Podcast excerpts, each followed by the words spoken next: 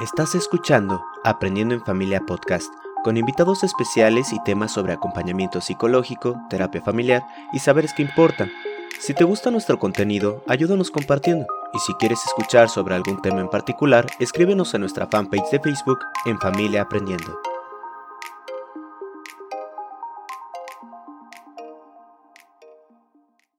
Hola, buenas noches. Bienvenidos a todos y todas que se están integrando a esta nueva versión, a este nuevo encuentro de Aprendiendo en Familia. Encuentros semanales en donde estamos, como les he dicho en otras ocasiones, tejiendo voces, experiencias y saberes de otras personas, de otras latitudes en torno a temas de familia y adopción. Es nuestro interés que lo que aquí escuches te rete, te ponga a pensar, te ponga a reflexionar, que te lleves algo. Y también recordarte que pues que estamos en vivo con nuestro invitado y que es muy importante aprovechar la oportunidad, ¿no? pensaba ahora que estábamos aquí, estaba bajando las escaleras para conectarme, pensaba, qué increíble poderme eh, comunicar con Andrés, él en Chile, yo en México, horas de diferencia. Eh, es, es, una gran oportunidad, entonces les pido a todos y todas que, que lo aprovechemos, que le preguntemos, que le exprimamos el jugo. Andrés, a quien, a quien le doy la más, la más cordial bienvenida. Bienvenido, Andrés. Muchas gracias, Norma. Eh, yo feliz, contento de, y agradecido de tu invitación una vez más en esta segunda conversación que vamos a tener. Y yo, nada más que eso, agradecido de, la, de, poder contar cosas que, bueno, a ti, a mí y a las familias que probablemente nos van a ver y no, nos van a seguir en este momento. Cosas tan relevantes para nuestras vidas y sin duda también relevantes para la vida de nuestros hijos. Sin duda sin duda. Dame oportunidad de recordarles a quienes nos están escuchando y mirando, eh, bueno, que Andrés es psicólogo, magíster en salud mental infanto-juvenil, además es profesor de educación física y creador en Instagram del espacio llamado Adopción y Crianza. Vamos a conversar sobre esto especialmente en adopción y crianza, eh, él trae los testimonios de personas y familias adoptantes y adoptados. Mucha riqueza. Por eso les digo, esperen un momentito para saber más de eso. Tuve el privilegio de ubicar a Andrés, contactar con él a partir del seminario de adopción y familia del cual él fue gestor. Un evento único, verdaderamente, porque sentó en el mismo lugar a voces como las del doctor Jorge Barudi, a quien tuve la oportunidad de conocer personalmente, la voz del doctor Felipe Lecalenier con todo el gran trabajo que ha hecho en torno a esto, a quien admiro muchísimo y de quien hemos hablado en este espacio en diferentes ocasiones y cuyo libro está en las manos de muchísimas familias este, que conozco y a quienes les digo, esto es, hay que saber de esto, hay que saber de amar, digamos, ¿no? Desde ese entonces, pues hemos estado en contacto, eh, Andrés y yo, pues unidos, como él decía hace, hace rato, ¿no? Por un interés sí personal, pero sobre todo, sí profesional, pero sobre todo personal, ¿no? Desde estos lugares en donde a uno el ánimo se te renueva y desde estos lugares en donde dices, esto es necesario compartirlo, es necesario contribuir a que otros lo sepan y pues eso es lo que nos tiene, ¿no? Reunidos de nueva cuenta eh, otra vez por acá. También decirles que es coordinador del programa Chile Crece Contigo en el Hospital de Linares y como él lo dice, y lo voy a leer literal, y de manera muy especial e importante, es feliz y orgulloso papá de Colomba. Bien, muy bien. Pues aquí andamos, aquí andamos, Andrés. ¿Qué, hay del espacio de adopción y crianza en Instagram? Cuéntanos un poco de su génesis, de la, visión, el sueño, el anhelo con el que tú emprendiste este, este proyecto. Bien, bien, qué, bueno abrir con eso porque Eh, cada vez que me toca hablar de, la cuenta, del trabajo que he venido realizando en Instagram, eh, esencialmente aparece la figura de mi hija, de mi hijita Colomba. Ella, eh, bueno, pronto este año va a cumplir nueve años. Nos conocimos cuando ella tenía un añito, era muy chiquitita, y de pronto esta posibilidad incluso de la pandemia hace un par de años atrás, en el 2020, eh, a mitad de año aproximadamente, en donde nos tocó compartir eh, bastantes noches juntos en términos de poder dormir juntos y, y hacerla dormir también. Y en esa instancia, cuando mi hijita tenía seis años aproximadamente, ella me preguntaba y hablaba conmigo y me, me decía que le, que le repitiera la historia de cómo nos conocimos, ¿ya? Entonces era prácticamente durante un buen tiempo, todas las noches me preguntaba y me preguntaba detalles y yo le contaba cómo, cómo fue esa génesis de, de habernos conocido, eso tan, tan maravilloso de que los caminos de, de la vida nos juntaron y empezó eh, esto de que de, empezar a construir juntos su historia de nuevo. Y siempre estuvo la inquietud de poder hacer algo. Eh, yo aparte, como tú decías, de, ser psicólogo, también tengo la, la, beta de la pedagogía. Hago clases también en la universidad. Y yo decía en algún momento, no sabía qué, pero en algún momento tengo que hacer algo con esto, tengo que hacer algún proyecto, tengo que eh, hacer algún curso con esto de, familias adoptivas, y ahí siempre estuvo dando vuelta, dando vuelta la idea, hasta que llegó un momento y, como estaban en, boga todo esto de las redes sociales, yo dije, esto puede interesarle también a más gente a través de las redes, y por lo tanto empecé de pronto construí una cuenta, eh, armé una página web y solamente a pulso y dije esto le puede servir a alguien. Y, y la idea empezó a tomar, a, empezó a tomar fuerza.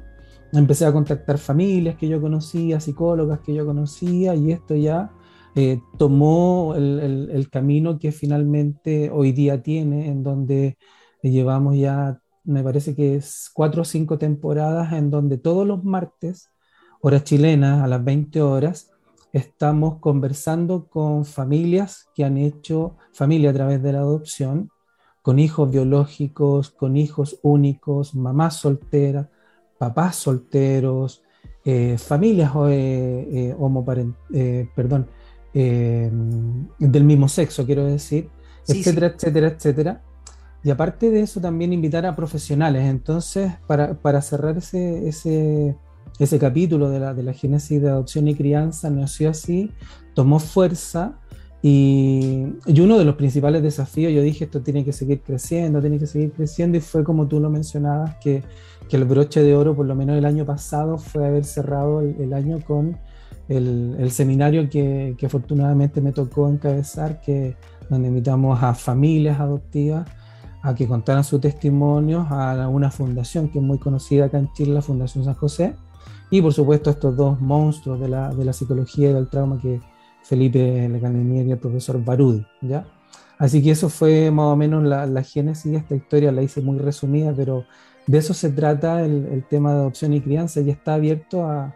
Probablemente el, próximo año ya empecemos con el, proyecto de, de, abrir las fronteras, es, una, es algo que tenemos pendiente también, nosotros quisimos partir por la realidad chilena, ¿cierto? ¿Qué le pasa a las familias chilenas? Los códigos culturales que tenemos, eh, quise partir por ahí, pero no quiere decir que el próximo año tal vez no empecemos a abrir un poco más la frontera y empecemos a contar experiencias de, de otros países, ¿cierto? Que, que, de alguna manera nos vamos cruzando y vamos también teniendo códigos en común. Sí, bueno, es que ahí existen varios códigos en común, ¿no? Entonces, solo para recapitular, es un espacio en Instagram con lives todos los martes a las 7 de la noche, tiempo de Chile. No, 20 horas, 8 de la noche, hora chilena.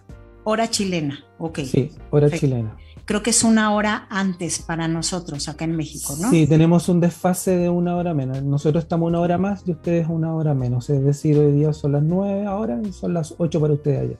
Exacto, exacto. Bueno, pues para quienes están por acá, no se los pierdan, son excelentes. vale la pena saber de otras realidades, pero también de otras similitudes, ¿no? Con, como, como decíamos. Bueno, pues en estos dos años, con todo lo que has hecho en adopción y crianza, con todo lo que en tu experiencia como eh, atendiendo a familias, ¿no? Desde la psicología y como magíster en, eh, salud mental infanto-juvenil. ¿Qué sería aquello importante, imperdible, el gran tema del desafío en la crianza por adopción, Andrés? Sí, sin duda tiene que ver con, con el acompañamiento, el acompañamiento permanente de nosotros los adultos a nuestros hijos. Tiene que ver con eso. Y cuando digo acompañamiento, no hablo tan, solo del hecho de, de, estar con ellos, sino que hablo también eh, ampliar esa mirada de, prepararnos, de, estar mejor, de entender que nos vamos a equivocar, de entender que podemos corregir, de entender que debe existir un amor incondicional hacia nuestros hijos, hacia nuestras hijas. Eh, debemos entender también que ese, ese desafío, em, algo muy puntual, por ejemplo, el, el, poner normas y límites a nuestros hijos eh, está muy bien es saludable, es una buena guía para poder eh, generar un desarrollo sano en ellos.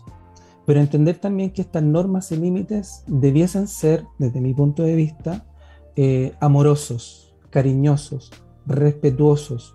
Entenderlo como esta, de esta crianza, entre comillas, como más eh, horizontal, más que este, esta crianza que probablemente tuvimos nosotros y por nuestros padres, qué sé yo, esta crianza de tipo más vertical, en donde lo que dicen los adultos es lo que se hace, en la mesa deben comer los adultos, por lo menos acá en Chile eso se daba mucho, que los niños comían aparte, ya los ah. adultos comían en otra parte, ¿cierto? Separados, o los niños no podían hablar u opinar siquiera cuando se almorzaba o había alguna reunión y se hacía lo que el adulto mandaba. Ese tipo de crianza o ese tipo de metodología se entendió o se está entendiendo afortunadamente que eso ya es del siglo pasado. Por lo tanto, también eh, transmitirles a los padres eh, que no porque uno quiera tener este tipo de crianza, entre comillas, un poco más horizontal, uno va a dejar de perder ciertas, eh, entre comillas, como rol, ¿cierto?, de paternidad o de maternidad. Al contrario, el, que yo me humanice más, el que yo pueda expresar mis emociones, mis sentimientos, mi, empatía con lo que puedo, con lo que puedo hacer y no hacer, le demuestro también a mi hijo y a mi hija, wow, eh, eh, así debe ser la vida, ¿cierto? Y qué mejor que este papá, que esta mamá me lo demuestre en primera, en primera fuente, ¿cierto? Porque acordémonos siempre que somos un modelo todo lo que vamos haciendo nosotros, nuestros hijos lo van a aprender, nuestros hijos lo, adquieren, ¿cierto? Es muy difícil, o no consejo yo, eh, que por ejemplo un padre o una madre le diga lo que no debe hacer al hijo si uno lo hace. Haciéndolo, claro. Yo no le puedo pedir a mi hijo que no mienta si yo le miento. Yo no le puedo pedir a mi hijo que eh, exigirle tal cosa si yo no soy capaz de hacerlo. Por lo tanto, entenderlo desde ahí. Y esa, entre comillas, horizontalidad en la crianza nos va generando un vínculo más sano, más estable y más perdurable en el tiempo. El misterio del vínculo, ¿no? Por ahí en uno de los libros, Felipe Le Calenier dice la revolución de la crianza, porque finalmente nosotros, como dices, nos, nos educaron, ¿no? Como desde una cuestión muy vertical, jerárquica, donde en lugar de liberarnos para desarrollarnos por todo cuanto estábamos destinados a ser, pues en muchas ocasiones fuimos sometidos, ¿no? Entonces es una revolución porque es venir a cambiar todos estos paradigmas, creencias, estilos, valores, ¿no? Todo este tema y también no solamente de lo que entendemos y habíamos entendido por lo que era educar un hijo, crear un hijo, sino también de lo que hemos entendido que son los niños, ¿no?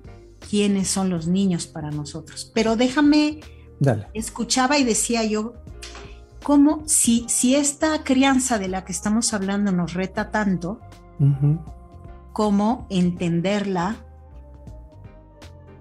hacer la realidad eh, cuando se trata de la adopción, cuando se trata, por ejemplo, de la adopción de un niño que tuvo eh, que estar en alguna institución antes de llegar a nuestra casa.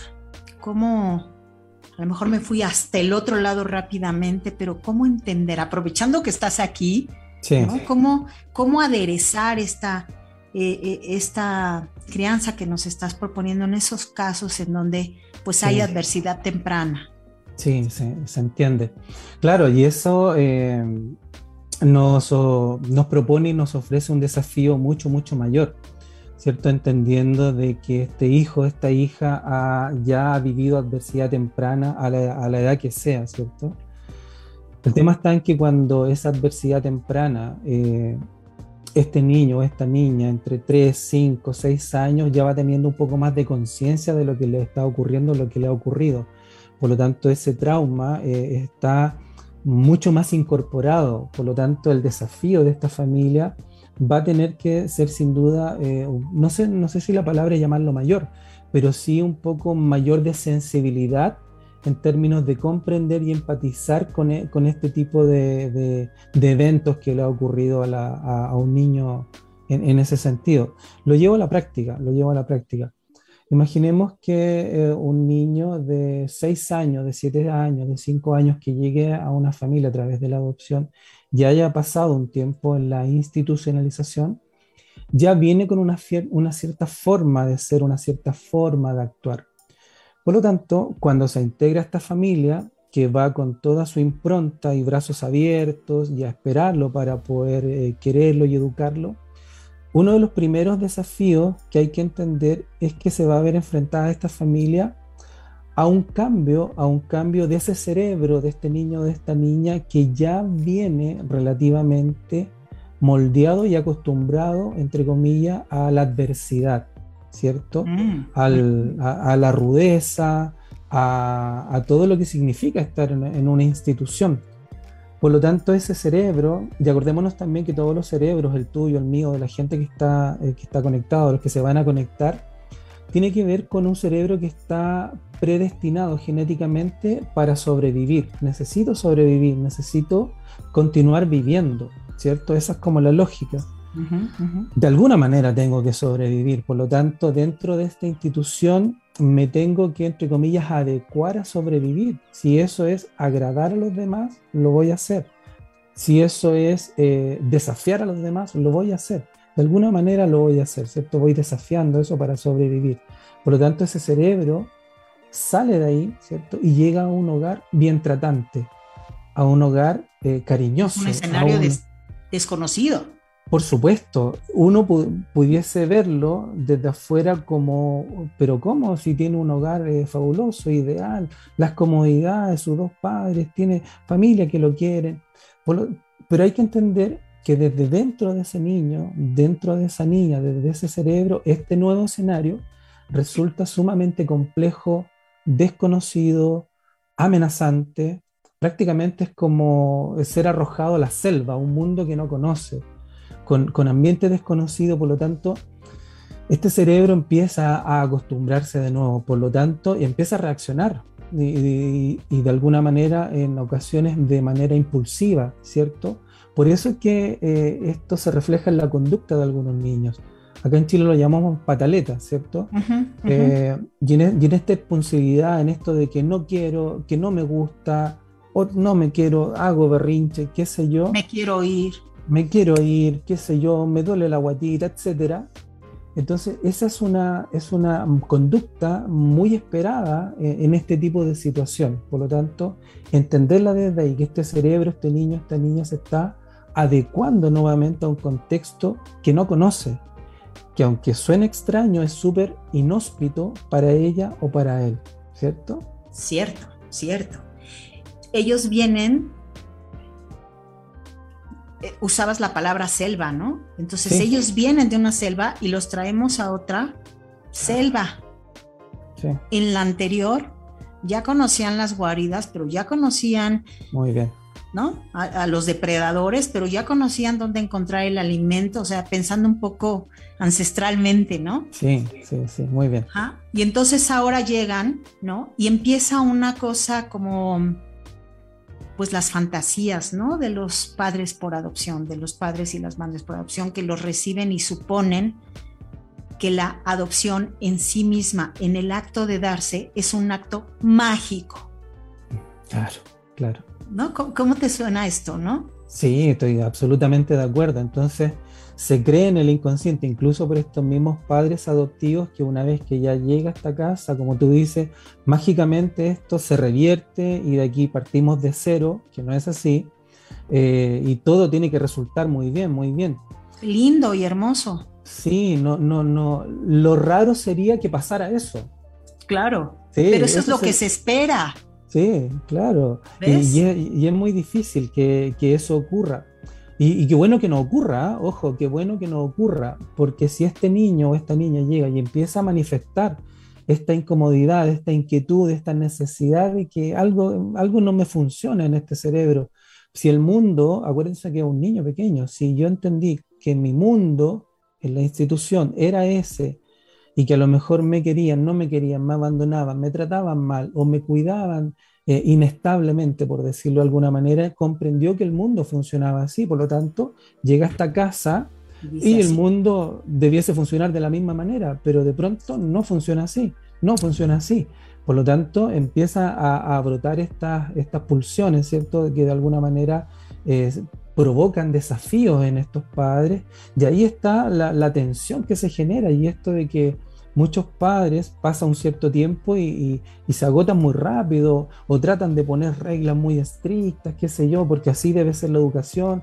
Y, no se dan cuenta que muchas veces el trauma se va también eh, haciendo mucho más crónico con eso, o sea, bueno, y, estos niños dicen, eh, comienzan a pensar, bueno, ¿cómo? Si me sacan de acá, y me tratan de otra manera, pero me vuelven a castigar, ah, el mundo era así, entonces por lo tanto comprueban que, el mundo sigue siendo inhóspito, ¿cierto?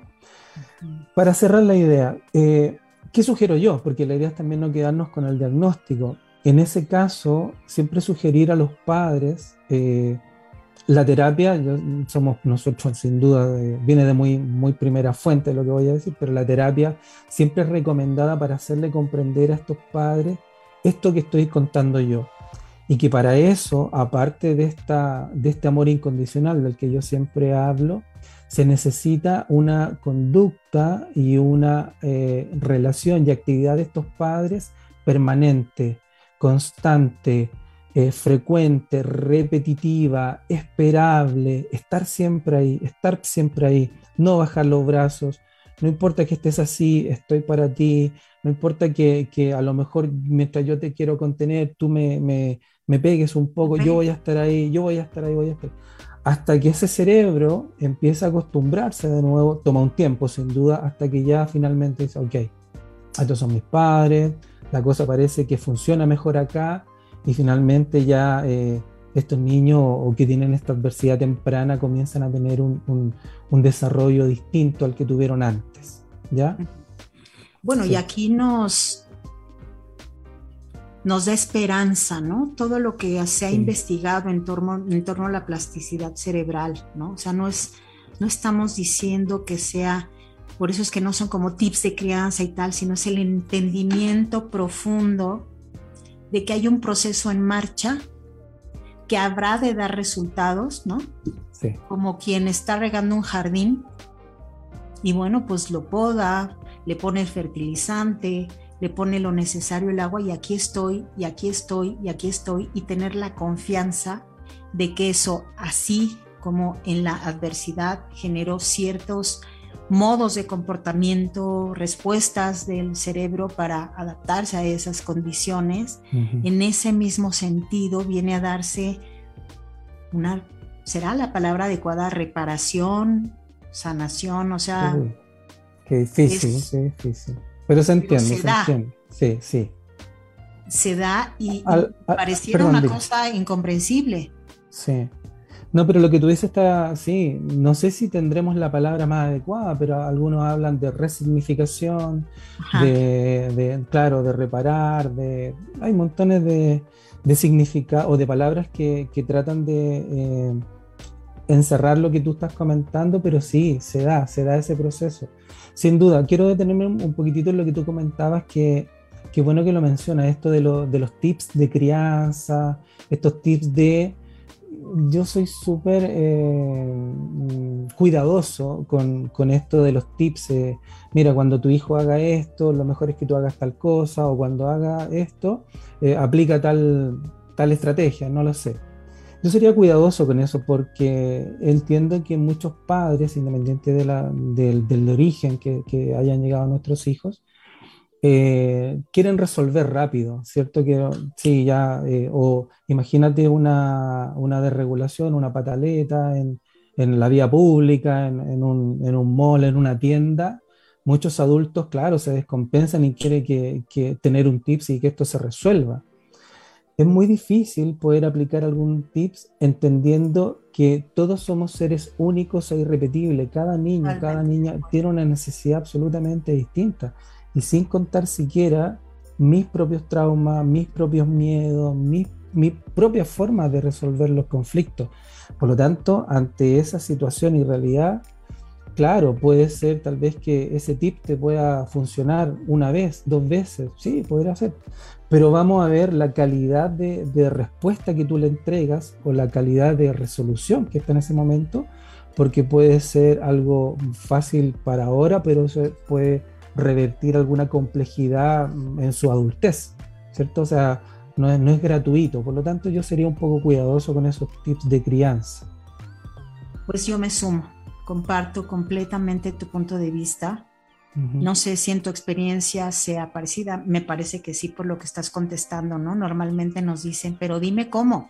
Claro. No, a mí, ¿no? En alguna ocasión eh, alguna familia me decía, este, yo le decía, quiérela, con toda su historia, cómo llegó, cómo llegó, quién es ella, cómo ve la vida, quiérela. Y me decía, no, no, no, eso es muy ambiguo.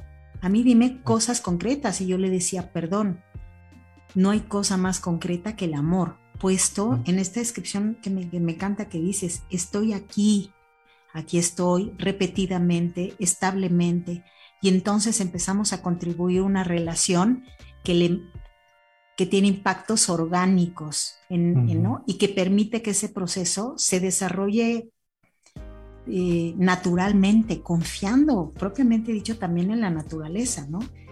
Eh, hablabas, por ejemplo, el tiempo que toma. ¿no?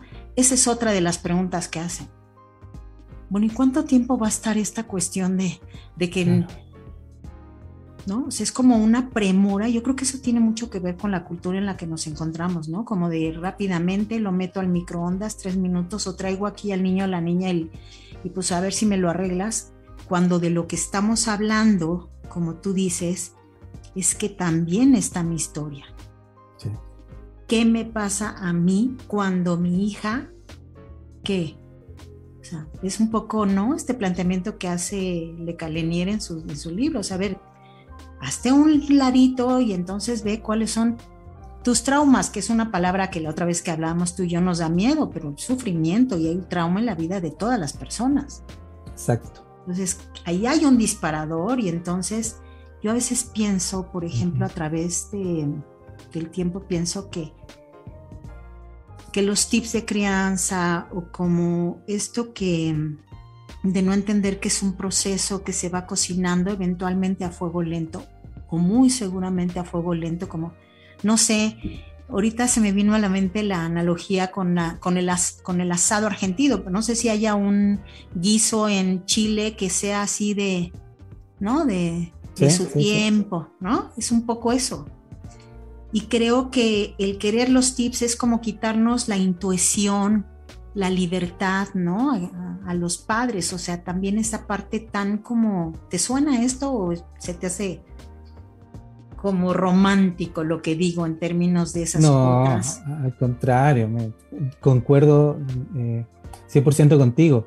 Y mientras tú comentabas, eh, está también eso del de estoy aquí eh, para ti, voy a estar siempre, porque de eso se trata también, o sea, no estoy ahora solamente, sino que eh, voy a estar para ti cuando me necesites, voy a estar ahí.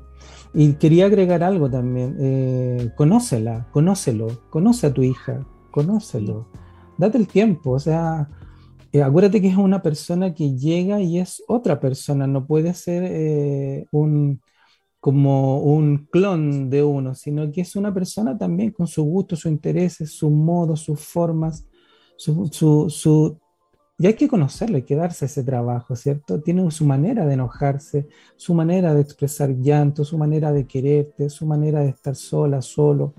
Y eso uno tiene que aprender a conocerla o a conocerlo. Eso es muy importante también, tienes que darte el tiempo. Ahora quisiera incluir también eso de la, de la sensibilidad que uno debiese tener en el contexto de lo que, de lo que ya se arrastra o de lo que trae esta huella anémica de, abandono de esta hija o de este hijo, ¿cierto? Que uno tampoco puede perder de vista eh, en términos de, de situaciones súper simples, muy, muy, muy, cotidianas, de, por ejemplo, no, no bromear con esas cosas, no exponerlas a ciertas situaciones, no hacer cosas que le pueden generar un daño, que uno puede decir, pero ¿cómo? Si solo fue una broma, si fue, pero ¿cómo? ¿No? Hay, hay, temas que, temas, palabras, hechos, gestos que le pueden eh, abrir heridas y, eso es así y eso uno debiese considerarlo.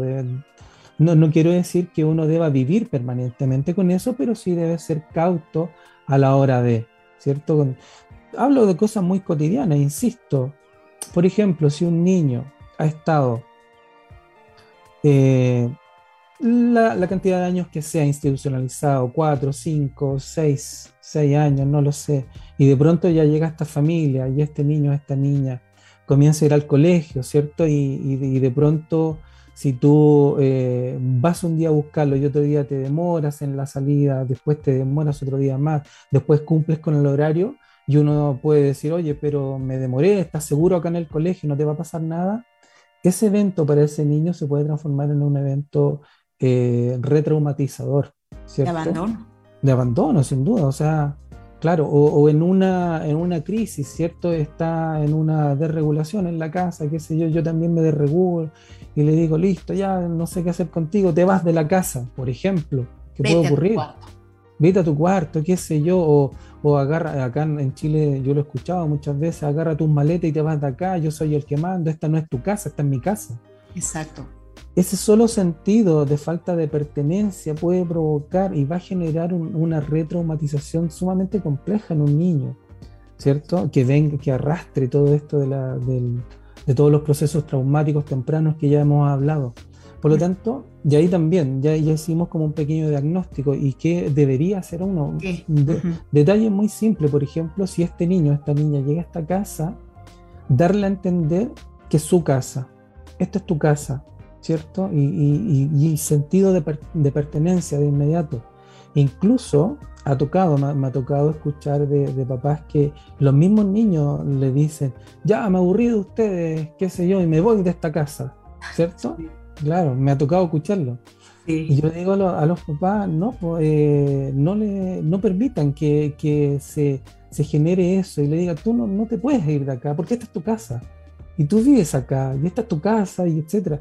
Y, generar el sentido de pertenencia. Porque es así. Cuando los niños empiezan a sentir eso, eh, ese, ese arraigo, esa sensación de que, ok, aquí estoy bien, esto es mío, pase lo que pase, voy a estar acá, mis papás me lo recuerdan, y aunque estemos peleados, están ahí. Eh, eh, eso eh, fortalece mucho y, de alguna manera va regulando todos estos procesos de, que este trauma complejo no, no se, o se pueda elaborar, si queremos llamarlo de alguna manera también. No se siga complejizando, ¿no? Por supuesto, gracias. Eso. Claro, porque además nos entra el chip de la rutina, ¿no?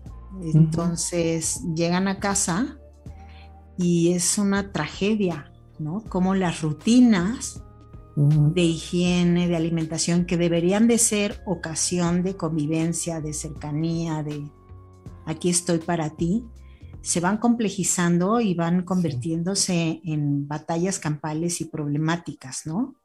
Como eh, pensar en esto que tú nos estás, que nos estás planteando, ¿no? Este tema de estoy dialogando, yo papá, yo mamá por adopción, en este momento en donde mi hijo, mi hija está en una pataleta, estoy dialogando con ese trauma temprano, con esa adversidad inscrita en su cuerpo, ¿Verdad? Que entender eso es vital. Y entonces quiero que sepas que esta es tu casa, como bien dijiste, ¿no? Aquí es donde vas a ser recibido con las raíces que tú ya tienes, pero aquí vamos a echar raíces juntos, ¿no? Claro. Es, es como hasta, por eso me encanta cuando proponías la palabra desafío, ¿no?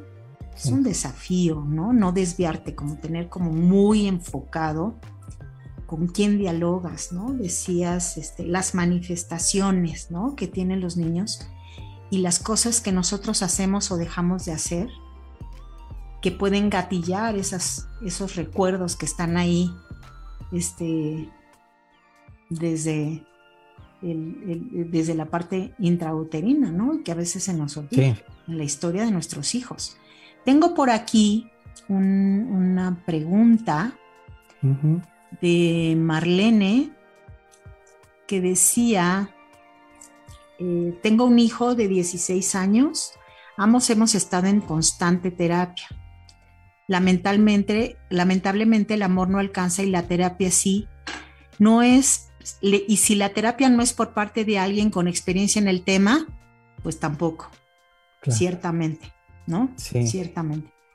En México me ha resultado muy difícil encontrar dónde encontrar especialistas en el tema de México, ahorita hablamos de eso, eh, y decía, o como me pasó a mí, ella es mamá por adopción, para que decidiera adoptar, lo resolví, o sea, mi motivación, estoy entendiendo, Marlene, estoy lista para acompañar a mi hijo. O sea, yo, tengo aquí como aprovechando, gracias Marlene por, por hacernos llegar tu pregunta.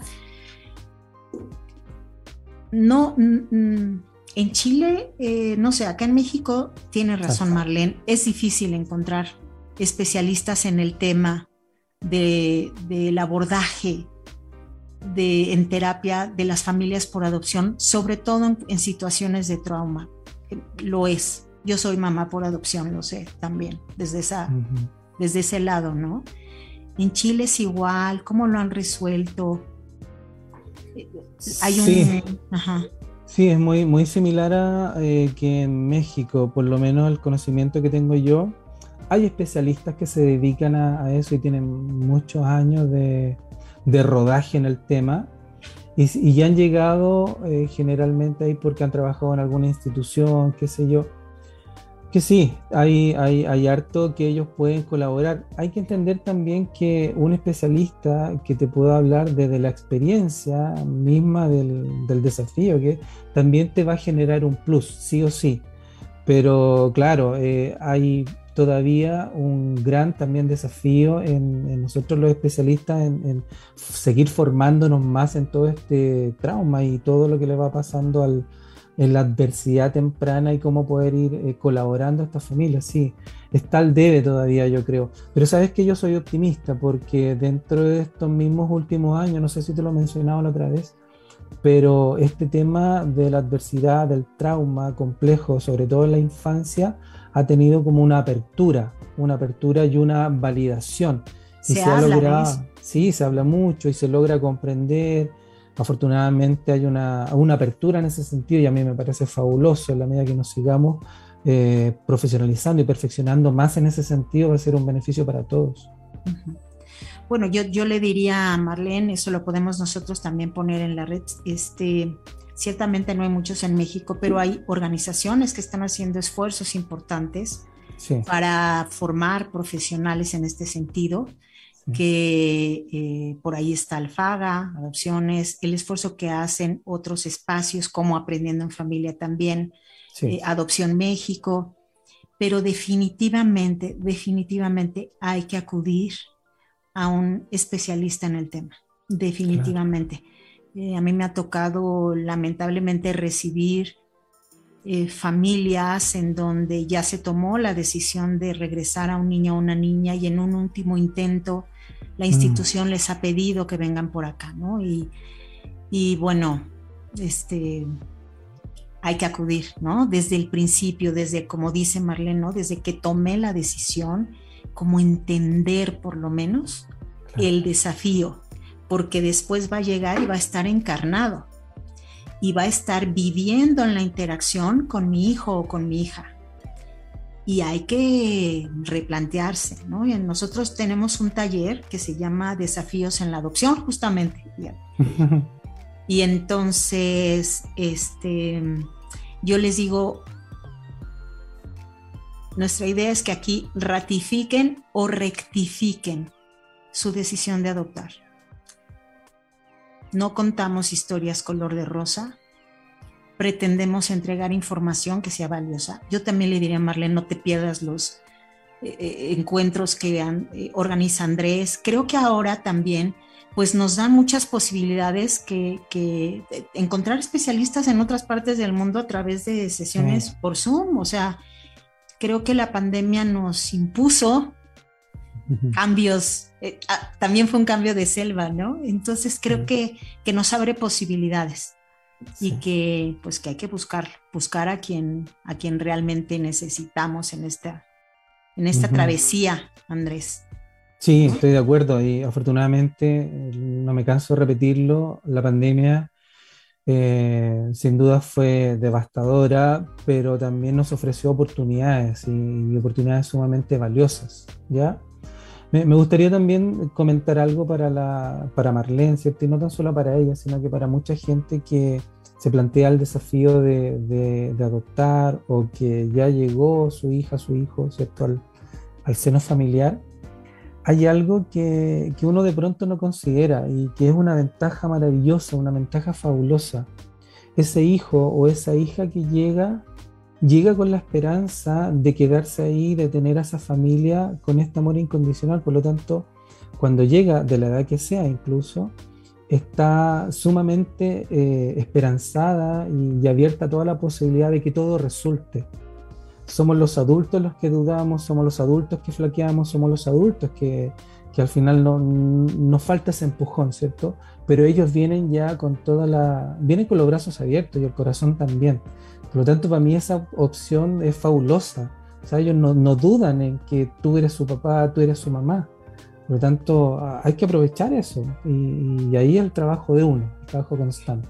Qué, gran verdad, ¿no? Somos nosotros los que dudamos y dudamos desde prejuicios, dudamos, creo yo, ¿eh? desde ideas preconcebidas, también desde la ignorancia, también, ¿no? Sí. También desde estas esperanzas que, estas expectativas más bien, que necesitamos trabajar en ese proceso para que sean esperanzas, ¿no? Claro. O sea, hay un, hay un encuentro de muchas historias en torno a la adopción, ¿no? Yo, yo em, ahora que pensaba, te digo que, hijo, me voy a reunir con Andrés de nueva cuenta y yo decía, en estos dos años, en toda esta historia, en esta trayectoria, pensando en la motivación que te llevó a organizar un seminario del tamaño que hiciste, ¿no? ¿Cuáles son o cuál es aquella historia, además de la tuya personal, en primera persona, desde luego que sí, que me conecto 100%, ¿no? Victoria de Aprendiendo en Familia es lo mismo, ¿no? Este, ¿cuál es esa o ese conjunto de historias o esa experiencia vivida de tu parte en este espacio adopción y crianza que te dejó pensando, reflexionando, que te retó, que fue un desafío para ti? Cuéntanos un poco de eso. Uy, Sería un poco egoísta si te dijera una. Yo creo que, y aunque suene como muy populista o popular, eh, yo siento que cada una de las historias que por lo menos me ha tocado conversar y compartir eh, son extremadamente valiosas y cada una de ellas me ha conmovido. Todas las historias, todas, todas, todas, todas. Desde, eh, por ejemplo, me acuerdo así rápido, de una familia que eh, logró adoptar a un, a un niño de otra raza, ponte tú. Ya llegó chiquitito mm. y él era de otra raza y, y súper bien. Me acuerdo de, de, un papá, de un papá soltero que adoptó un, un chico ya de 10 años, ¿cierto? Y, ya estaba dos años con él viviendo y, y los dos felices, eh. Mamás solteras también que han contado su historia, ¿cierto? Y, y, en todas, en todas, en todas, créeme que siempre hay algo que, que se puede aportar, que se puede aprender, que se puede conocer. Me acuerdo mucho de, con esto cuando, cuando partí, con, con los live y con las familias generalmente, eran familias, yo sin conocerlas, yo, yo solamente empiezo a, a, buscar por la red, otras me llegan por contacto, las conozco primero sin duda, pero eh, me contaban su historia y estaba entre comillas, por, por decirlo de alguna manera, como bien armadas la, el, el recorrido que hicieron. Se presentaron en alguna institución, hicieron las evaluaciones, quedaron bien evaluados, generaron la idoneidad, esperaron seis, ocho meses, un año, un, tiempo relativamente prudente. Llegó su hija, su hijo, eh, ellos contaban que ya llevaban tres años viviendo juntos, por ejemplo, y era como todo, entre comillas, normal y hasta ahí bien, ¿cierto? Este tipo de historias que eran bastante buenas. Pero de pronto contactando a, una, a otra mamá me decía ella, ¿sabes qué? A mí me da... Eh, no quiero eh, contar mi historia porque sabes que a mí me ha costado mucho. Yo no he dormido durante dos meses y mi, mi hija está súper irritable y me hace pataleta de día y lo he pasado súper mal. Y ella me decía, lo he pasado pésimo. ¿Cómo voy a contar eso? Me decía. Y yo decía, pero ¿cómo? Eso es fabuloso. Y no me entendía, no me entendía ella. Y ahí logré explicarle, yo le decía, pero tu experiencia es fabulosa, es, es demitificar, es sacar esta magia, entre comillas, que hay de que, que todo resulta la primera, que tu niño se queda dormido instantáneamente, que no da ninguna complicación, que uno es fabuloso, sigue con su rutina. Eso no funciona así. Por lo tanto, eh, traerla y conversar de eso también abrió otro espacio y en esa misma lógica otras mamás me llamaban, también me decían, oye, yo quiero contar mi historia porque me pasó algo similar y me gustaría compartirlo igual. Y esa, y esa magia en términos de querer contar historia eh, funciona, funciona mucho y funciona bien. y ahí no, no, te podría dejar ninguna afuera. Y, y, cierro con esto también, por ejemplo, de familias que eh, por años intentaron tener hijos biológicos, no lo lograron por todos los métodos adoptaron, ¿cierto? Y luego. Y luego tuvieron hijos biológicos. E-, eso también ocurre. Sí, es impresionante. Sí, sí, sí, Te escucho y me emociono, me emociono mucho porque, bueno, yo estoy en el tema de la terapia narrativa, ¿no? Y me hiciste ah. recordar cómo somos historias, contamos nuestra vida a través de historias. A veces reclamamos los derechos de autor sobre esas historias y creo, y creo que pensando en nuestros traumas que tú decías, lo que me pasa a mí con la conducta desregulada de mi hijo, de mi hija, en ese acto de ir a revisar mi propia historia personal, estoy reclamando los derechos de autoría sobre esa historia para darle un, un significado distinto, para mirarla desde otro lugar, para rescatar esos, esos momentos luminosos que cuentan una historia contraria a que este, la única manera de educar es a través del sometimiento, por ejemplo. O esas historias que a mí eh, voy a reclamar esa historia que me enseñó que la, en México decimos la ropa sucia se lava en casa y entonces yo voy a reclamar los derechos sobre eso para decir en esta casa no hay secretos que tanto han pesado en la adopción, ¿no? Entonces, me emociona mucho, ¿no? Y me quedo con esto, nuestras vidas son historiadas. Y que, claro, y vamos mitificando esas historias. Entonces, volver a contar las historias y que tú tengas un espacio donde se vuelvan a contar esas historias es algo muy enriquecedor, ¿no? Y yo creo que además también un espacio de, pues, este, como de corte terapéutico, creo yo, ¿no? Sí, súper bien lo que tú dices. Además que, eh, aparte de eso, también es liberador. Libera mucho, sí.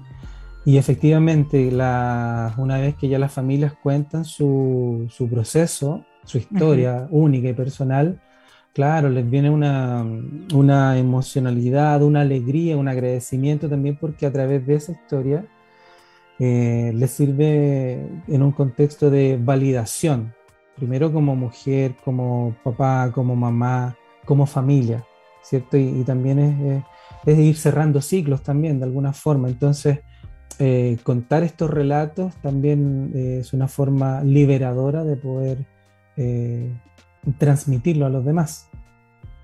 Oye, y como decías hace rato que hablabas de que es un proceso, ¿no? De acompañamiento. Sí. Pensando en esto de las historias, es un proceso que nos lleva a un lugar distinto, en donde entendiendo que es un proceso y que en el camino, como decía un matrimonio que tuvimos por acá, que decía en el camino somos como exploradores, que vamos juntando muestras en el camino y vamos generando nuestro kit de salvamento y vamos generando este, a quién acudir. Por ejemplo, nos, yo ahorita me emociono que digo, estoy hablando con un viajero experimentado, más experimentado, y entonces eso, wow, me, me, coloca hacia ese sueño, ese sueño de ser esa mamá que prefiero ser, ese papá que prefiero ser, yo puesto sobre mí, y entonces, ¿cómo me aproximo a mi hijo o a mi hija desde ese lugar, no? Eh, es, es esto de mirarlo así como, porque le generamos a ellos arraigo, pero no lo generamos a nosotros también al mismo tiempo, ¿no? Con sueños, con esperanzas. Sí, empezamos a esa construcción familiar eh, entre todos y que, y como hablábamos delante, también te ofrece desafíos que no acaban, que no terminan, no, no, no es que comiencen, lo conversábamos en algún momento, no comienza el desafío cuando llega nuestro hijo, nuestra hija. Eh, hay que comprender que, claro, que viene desde antes y hay un continuo, hay un continuo. Hay desafíos que, que van variando y acuérdense que nuestros hijos van a crecer, van a estar en la adolescencia, va a llegar el momento en donde va a comenzar la, la, la, inquietud en la práctica, porque ya comenzó desde antes. Es una fantasía recurrente también eh, para que sepan los papás, esta búsqueda de orígenes, esta de dónde vengo, qué pasó, qué ocurrió, por qué me pasó esto a mí, no comienza en la adolescencia, no comienza, antes, eh, comienza mucho antes, cuando son pequeños empiezan estas fantasías infantiles. Muchas veces los niños y las niñas no lo manifiestan, no lo verbalizan por lo que sea, puede ser un temor, por miedo, por resguardo, por lealtad a los padres, no lo sé, pero no lo verbalizan. Después cuando son más adolescentes ya empiezan a, poquito antes incluso algunos, ya lo comentan, lo preguntan, lo refieren, hay otros que no, pero ahí también hay un desafío muy, muy grande con esa búsqueda de orígenes, con ese cerrar ciclos. Que ojo, no siempre ocurre en todos los casos, ¿ah? y no asustarse con eso. Eh, puede ocurrir, sí, en la mayoría de los casos de que nuestros hijos quieran buscar, quieran saber, quieran, quieran incluso hasta verificar o, de primera fuente constatar qué ocurrió. Pero no todos los niños y niñas les pasa, ¿ya? Y no asustarse con eso. Hay niños que prefieren no indagar más, no seguir buscando, no... Con eso es suficiente. Dicen, ya, ok, con esto me quedo y, y eso es súper respetable también. Claro.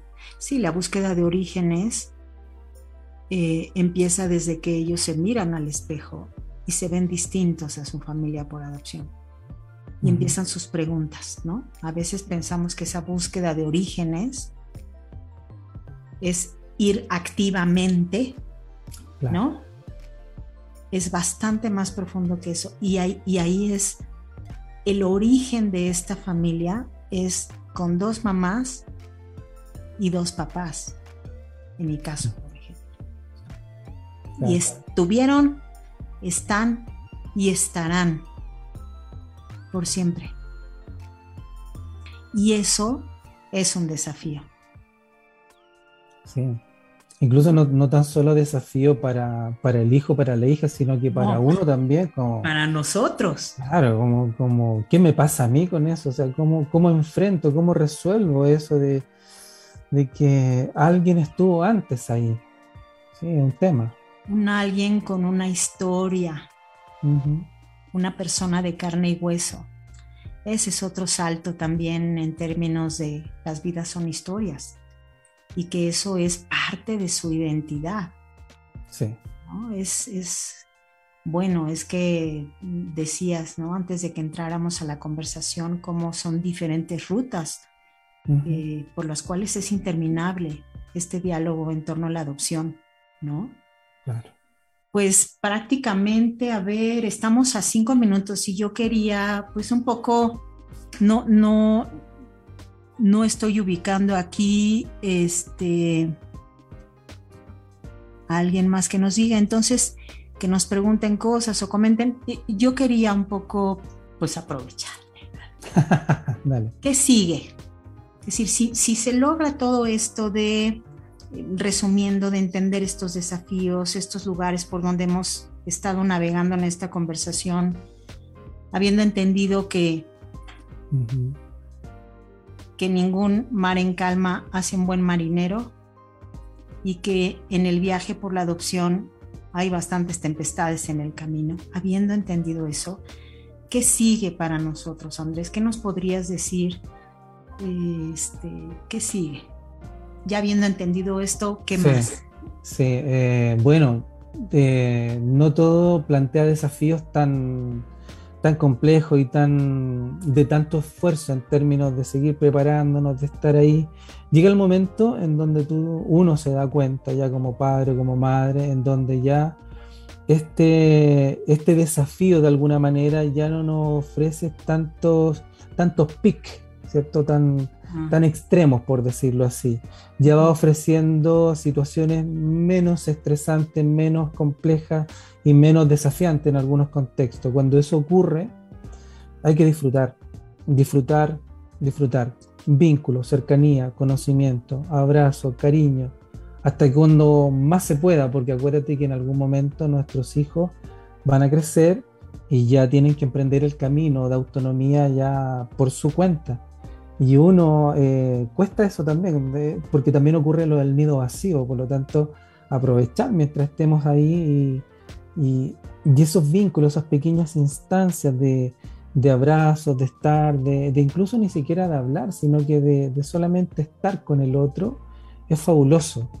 Sin ir más lejos, de pronto hoy día de sorpresa llegué y, encontré una foto chiquitita de mi hija cuando entró a su primer día de colegio, estaba ahí me emocioné hasta las lágrimas. Me... Bueno. Wow, y, bien, dale, súper eso, ¿no? Y, no privarse de esa, de ese decirle te amo, de ese abrazarte y qué, qué afortunados fuimos, no sé cómo el significado que uno le pueda dar, ¿cierto? Y, y, disfrutar, disfrutar, disfrutar de eso, porque vale la pena. Y como te digo, no todo ese es el gran desafío del, del estrés, de estar, ¿qué va a pasar con esta pataleta? ¿Qué va a pasar con eso? Llega el momento en donde eso ya, entre comillas, como que se calma eh, usa parámetros más esperables y, eso es fabuloso, es fabuloso, ¿ya? Pero cuesta un poco, cuesta un poco, va a depender sin duda de, el origen del, del sistema, del, del, proceso del trauma, del evento traumático, de, la, de cómo lo haya integrado este hijo, esta hija. Hay que considerar también el carácter de, de, de, la genética, sin duda, de este hijo, de esta hija, que también en algún momento florece que considerar todos esos factores, pero llega un momento en donde esto ya afortunadamente se estabiliza, se calma y no, sí, y no nos ofrece pic tan, tan, tan altos. Ajá. Te escuchaba y bueno, definitivamente agradecerte que, que nos recuerdes que aún en esas tempestades y en esos picos, ¿no? Nos vamos abasteciendo en el camino. Sí. Justo para que cuando haya esos momentos de calma, los identifique y los disfrute. O también saber a dónde irme a descansar, a regularme, ¿no? O sea, es, es, valdría la pena, te escuchaba y decía, claro, porque es el faro, todos estos entendimientos, la brújula para ver por dónde le navego la cosa, este, el cuarto de máquinas, ¿no? De este barco, porque pues cómo anda mi máquina interior y mis ideas en torno a quién soy y qué tipo de padre o madre quiero ser. Híjole, da para, da para muchísimo, ¿no? Y, y pensaba, ¿qué es eso que yo entiendo de disfrutar? Porque ahí también hay un montón, ¿no? Como de ideas, como que no nos damos chance a veces de disfrutar, como que, no sé, me quedo yo, me quedo al escucharte, yo personalmente, Norma, pensando, ¿y tú, Norma, disfrutas el viaje aunque el mar no esté tan en calma? ¿Te das ese chance? ¿No? Me lo quedo pensando y te lo agradezco muchísimo. Y agradecerles a quienes se mantuvieron escuchando esta conversación, decirles que está en Spotify, en el, en el podcast, que de repente uno va en el coche, ahora que ya estamos retomando la vida por acá, y entonces el tráfico, que sales a caminar o que estás en el momento haciendo otras cosas, escuchen esto, es, es, es un privilegio que hayas estado por acá, Andrés. Eh, no sé si ya nos dijiste, el seminario sigue en YouTube, ¿verdad? Sí, no, no alcancé a comentarte eso, pero el, seminario todavía está disponible en la plataforma de YouTube. Y una de las formas de poder encontrarlo eh, más fácil, creo yo, se van a la cuenta de Instagram de Adopción y Crianza y ahí yo tengo el link permanente. Por lo tanto, ahorita, ahorita lo ponemos acá en la página en este momento y se une en otro. Perfecto. Ok, pues ahí en ese seminario, ahí sacaron va, tremendos faros.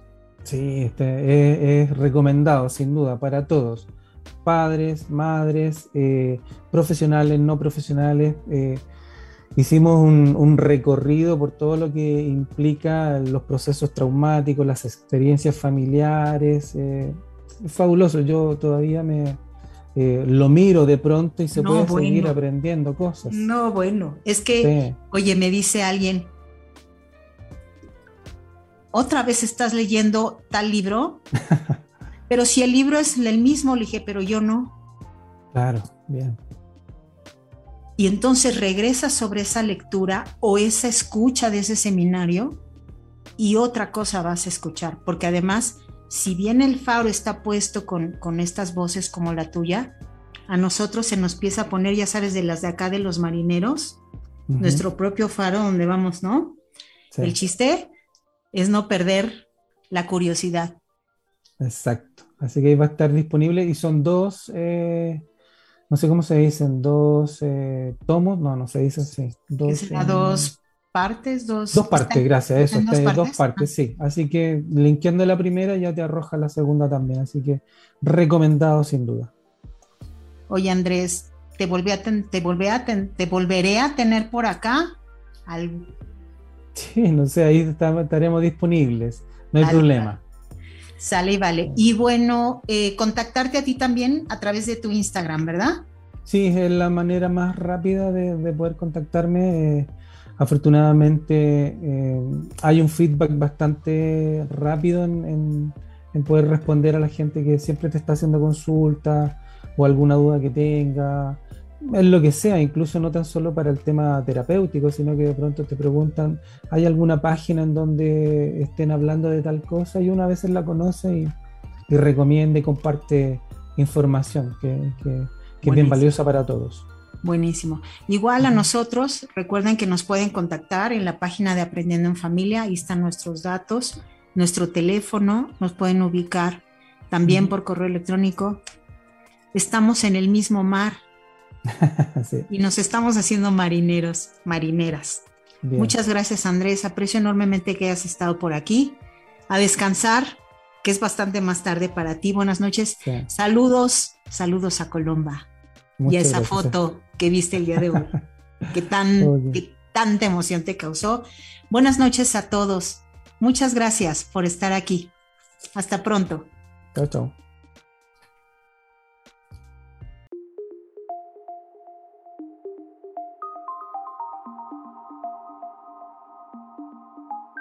Escuchaste Aprendiendo en Familia Podcast. Muchas gracias por acompañarnos. Te esperamos la siguiente semana con más temas de interés e invitados muy especiales. Si te gustó, ayúdanos compartiendo el contenido. Te esperamos.